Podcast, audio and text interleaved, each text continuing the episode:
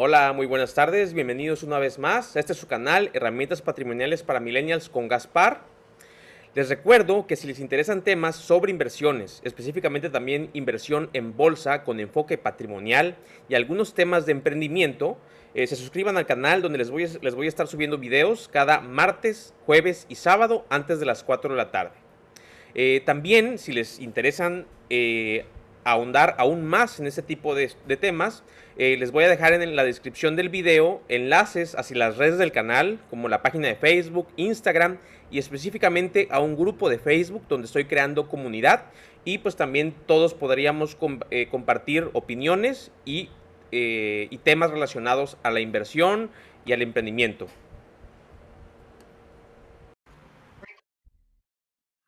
Muy bien, como pueden ver en el título del video, en este video quiero eh, mostrarles las diferencias y el juego de palabras al, eh, que normalmente confunde sobre eh, los fondos indexados, fondos de inversión y los ETFs. Voy a compartirles mi pantalla. Aquí, aquí está. Muy bien. Voy a hacer, voy a poner modo presentación. Aquí está. rato lo voy a quitar, pero bueno. Eh, fondos indexados, fondos de inversión y ETFs. Eh, vamos a empezar eh, bajo la premisa de que tanto los fondos de inversión y los ETFs son fondos. Entonces, básicamente son como que de la misma especie. El ETF, si sus siglas son Exchange Trade Fund, o sea, mm, en español podría decirse fondo cotizado, es un fondo que cotiza en bolsa como si fuera una acción. Entonces, por eso se le, se le llama Exchange Trade o que cotiza en bolsa. Por eso es fondo cotizado. Entonces, son de la misma especie. Entonces, ¿qué onda con los fondos indexados o indizados?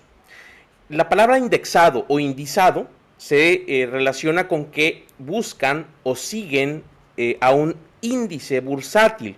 Ahorita vamos a ver qué cosa es eso. Eh, entonces, ¿por qué pongo en rojo aquí fondo de inversión?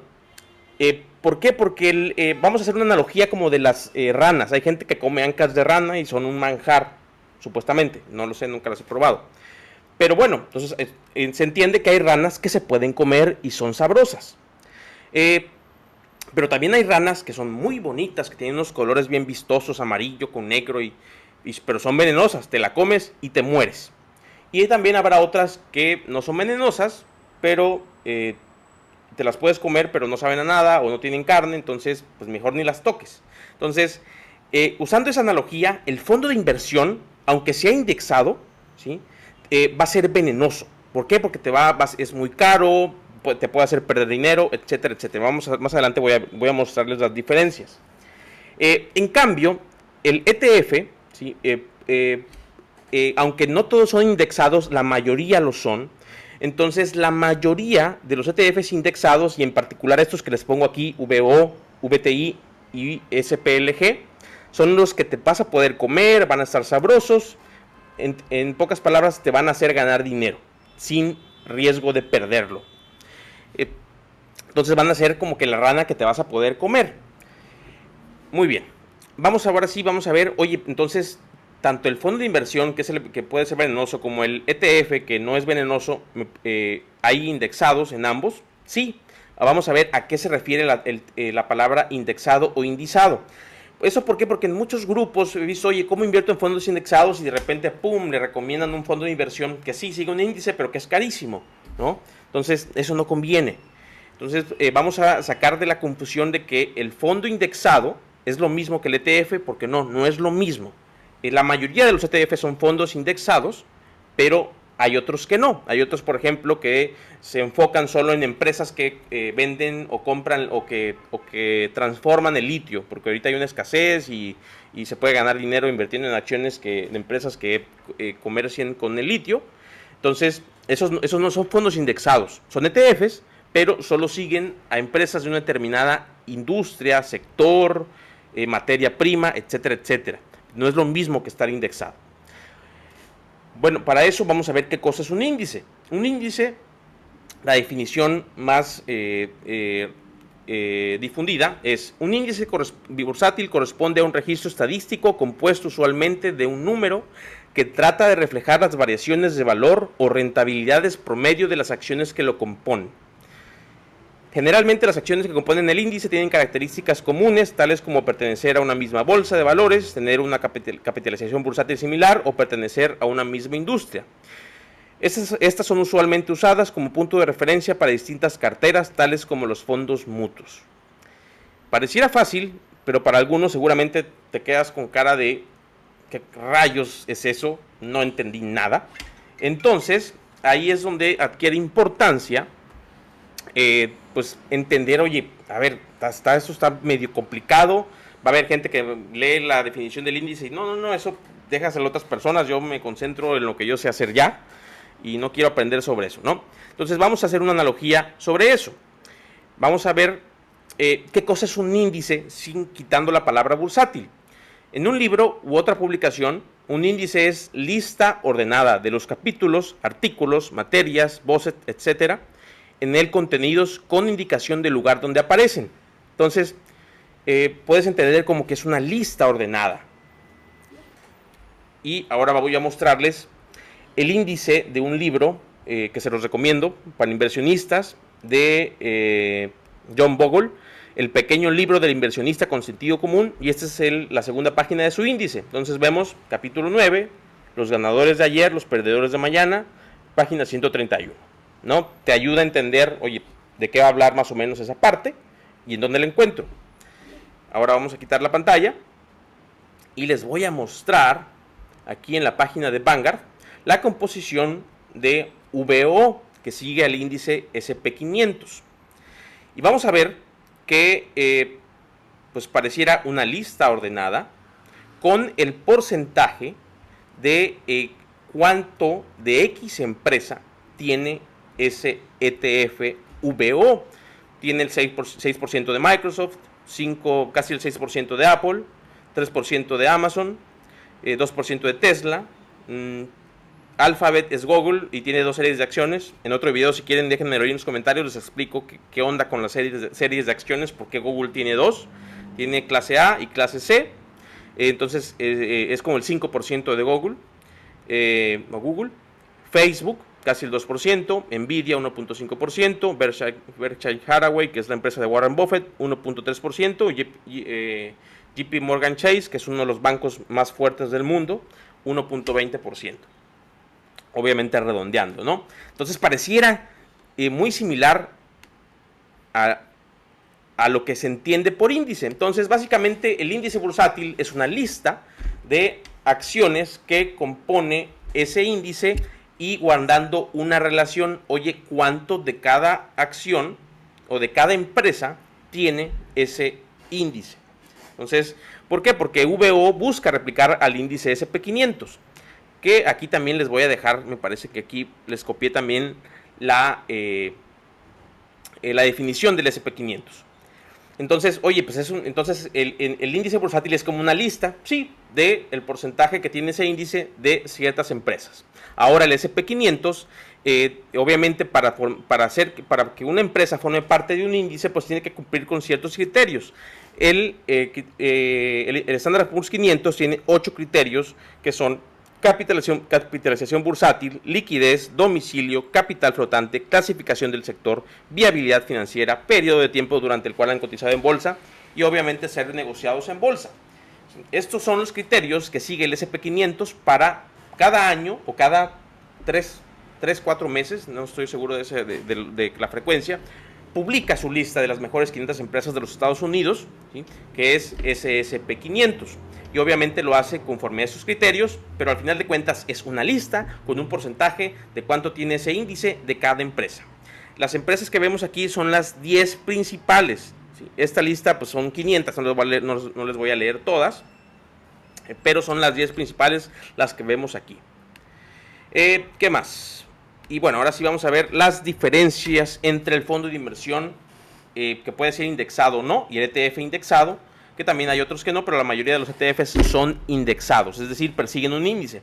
esto para que no se vayan con la finta de que, eh, porque si tú pides, oye, quiero invertir en fondos, fondos indexados o indizados, te pueden recomendar fondos de inversión y como yo te, yo te comenté al principio del video, no los recomiendo, pueden ser venenosos. ¿Por qué?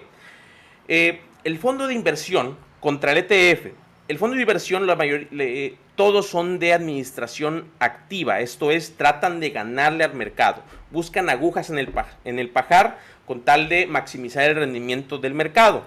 Oye, eh, la bolsa de, Estados Unidos creció entre un 10 y un 20% cada año, ellos quieren más.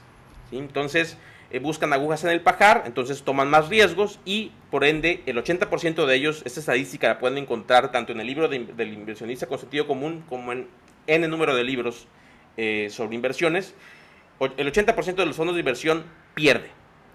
El, el resto, el 20% restante, ha ganado, puede ganar, pero nunca lo vuelve a hacer de forma consecutiva. Es decir, un año gana, el resto pierde. Entonces, no sería inteligente estar buscando eh, invertir en ese tipo de instrumento. Entonces, la primera diferencia es unos tratan de ganarle al mercado y los segundos solo buscan replicarlo. El, ETF e indexado, oye, por ejemplo, el SP500 publica la lista, entonces Vanguard, a través de su ETF VO, dice, oye, pues yo voy a seguir la lista que publicaron eh, estos expertos y solo voy a hacer eso. Entonces por eso son más baratos. Ahorita vamos a ver el tema de los costos. Eh, el fondo de inversión solo puede ser comprado a través de la empresa que lo genera. Eh, esto está un poquito complicado expresarlo, pero bueno, por ejemplo, GBM maneja fondos de inversión, GBM Int, GBM TRV, GBM CF2, que era donde se guardaba el dinero antes cuando no lo usabas. Entonces, si tú quieres comprar esos fondos en otro broker como Bursanet, Cuspid o los, los, brokers eh, de los bancos, no vas a poder, porque solo lo vas a poder comprar en GBM. Muy diferente es eh, eh, un ETF, porque el ETF lo vas a poder comprar siempre como si fuera una acción, si está listado en su bolsa de origen. Entonces, por ejemplo, nosotros podemos comprar a través del SIC, VO, VTI, SPLG, porque obviamente ellos listan en la bolsa de los Estados Unidos. Y los, los puedes comprar a través de cualquier broker. Muy bien, voy me voy a saltar el tema de, los costos, eh, porque eso me implica moverme de pestaña, pero voy a hablarle de los horarios. Los fondos de, inversión tienen horarios eh, y días de liquidación. ¿Esto qué significa? Eh, por ejemplo, hay fondos de GBM que no los puedes operar de lunes a viernes, sino, oye, el, eh, solo puedes vender el fondo, es decir, sacar tu lana, eh, eh, el primer miércoles de cada mes, ¿no? Y ahí va, ahí, te, una vez invertí por error ahí cuando estaba empezando y ahí me veías viendo a ver si ya tocaba el miércoles de cada mes para que yo pudiera retirar mi dinero porque estaba perdiendo, ¿no? Entonces, hay una diferencia ahí de horarios y eso lo dicta la empresa que crea el fondo, de inversión. Muy diferente es un ETF, un ETF lo vas a poder comprar y vender o sea, vender se, puede entender como si fueras a retirar, ¿sí? En, siempre en horario hábil de mercado. O sea, normalmente de lunes a viernes, de 8 de la mañana a 1 de la tarde. Si es día inhábil, pues te vas al próximo día hábil. Ahora sí, vamos con los costos. Oye, es que, ¿por qué es más caro un fondo de inversión que un ETF, pues por el tema de que el, fondo de inversión normalmente son de gestión activa, es decir, buscan estar eh, a ver qué acción les puede generar más rendimiento a, ellos y a sus clientes, entonces pues toman más riesgos, eh, se asesoran de más gente que supuestamente es profesional y bueno, eh, el 20%, el, o sea, el 2 de cada 10 fondos logran ganarle al mercado, pero nunca lo pueden, muy rara vez lo repiten. Entonces por eso es que son más caros, porque el ETF, e indexado es más barato. ¿Por qué? Porque solo replica la lista que publica la empresa que administra el índice. Entonces, por ejemplo, oye, aquí está eh, ejemplos, les puse en, rojo, de nuevo, por venenosos, eh, los fondos de inversión te cobran una lana. Oye, oye Gaspar, pues es que, pero es que son 0.0 y 0.85, no es nada. A largo plazo, y con cantidades fuertes de dinero invertidas, esos porcentajes se vuelven una la nota. Eh, luego les podré dar más ejemplos en otros videos. Eh, pero bueno, por ejemplo, un ETF indexado como VO, que es de los más famosos, eh, que es un, casi un hecho que vas a ganar dinero si inviertes en VO. Entonces, ¿cuántas veces entra? ¿sí? eh, VO dentro, la comisión que te cobra anualmente VO dentro de la comisión que te cobra un GBM int o un GBM TRV. A ver, lo hice al revés. Vamos a ver.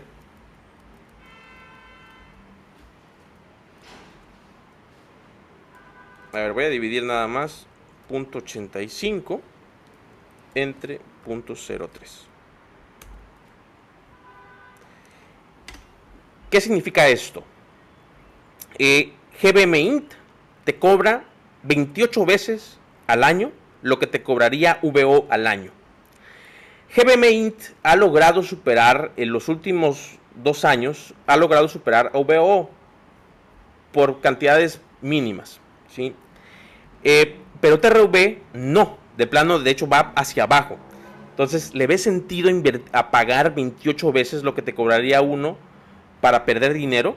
No, ¿verdad? Entonces, por eso es que yo les digo que el fondo de inversión normalmente va a ser un animal venenoso que mejor no te comas. Eh, yo les recomiendo, yo, la única recomendación que les voy a hacer va a ser invertir en VO, VTI, tienen la misma comisión. Aquí yo comparé otros porque el tema son varios que he venido comparando por el tema de sus costos.